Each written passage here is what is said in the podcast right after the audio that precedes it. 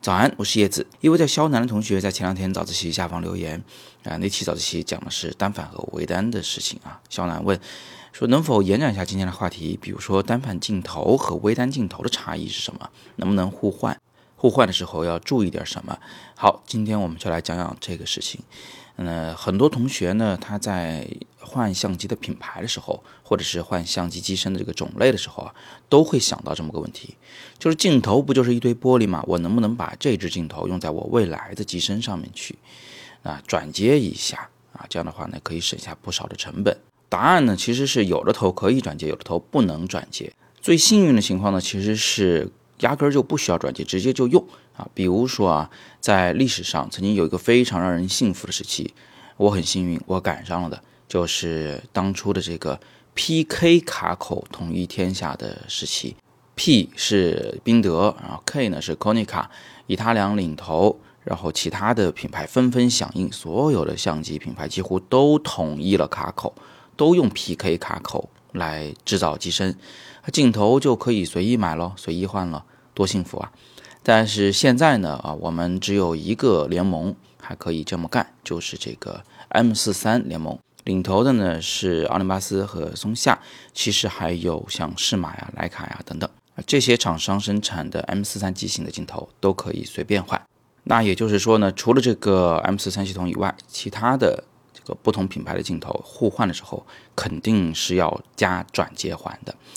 但是啊。大家还不能高兴得太早，我们要关注的第二件事情，就决定了它能不能转接的这个一个关键要素呢，是在于这支镜头它是单反镜头还是微单镜头。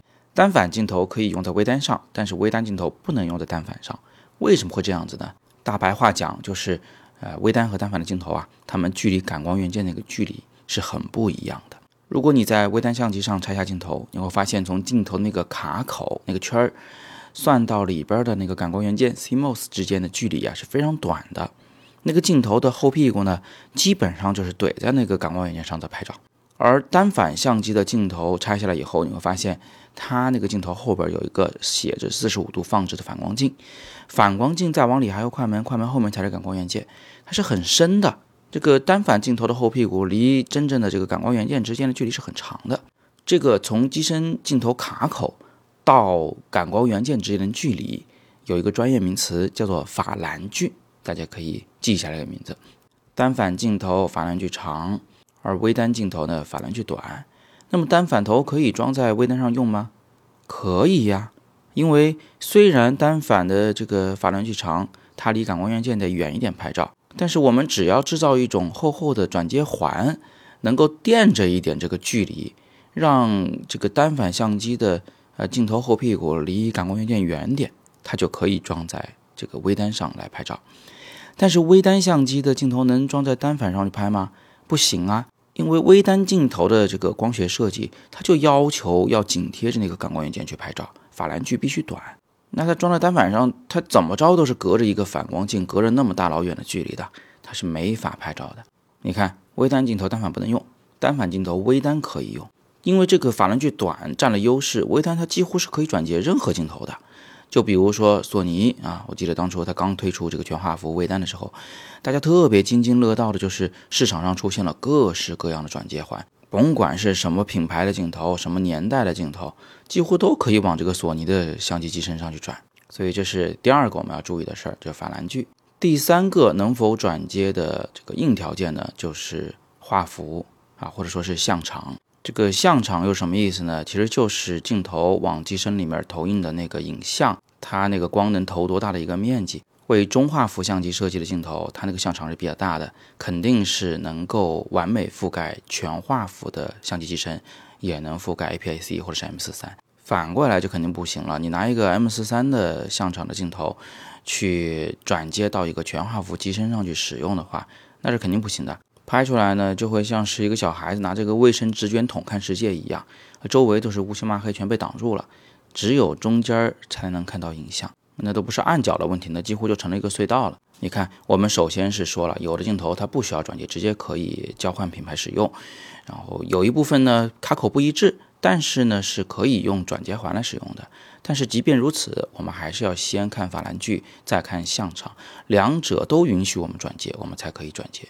那最后要注意的就是转接环本身了。购买转接环呢，要特别注意它的精度，还有它的这个电子通讯的功能啊。精度如果做的不好呢，不仅有可能是拍出来的画质不好，而且还有可能会损坏你的相机。通讯功能呢是针对现代镜头而言的，因为我们现在的镜头后屁股上都有很多触点，对吧？它和机身之间是有一些这个信息要交换的。如果你的转接环没有这个功能，或者是说这功能做的不全，那么可能会导致你失去了一些这个机身和镜头之间要协同的一些功能。呃，基于这一点呢，就是我们一般是能买原厂转接环就最好。如果不能买到原厂的呢，就去买一些很大的品牌、口碑比较好的品牌的转接环来使用。这个转接环里呢，门道确实挺多。现在也有一些转接环，甚至能把一些手动对焦镜头赋予一种自动对焦的能力啊，很神奇。但是我没有用过这种，听说呢，对焦速度和精度呢还是比较一般。我自己也用过一些转接环，但是后来陆续的都出手了。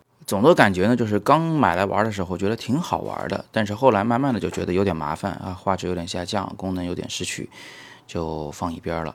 所以转接环这个东西玩玩可以，但是你把它正经的当一个干活的方式来做的话，我觉得就是，哎，肯定还是不如你这个机身直接上你这个机身该匹配的原厂镜头来的要更好。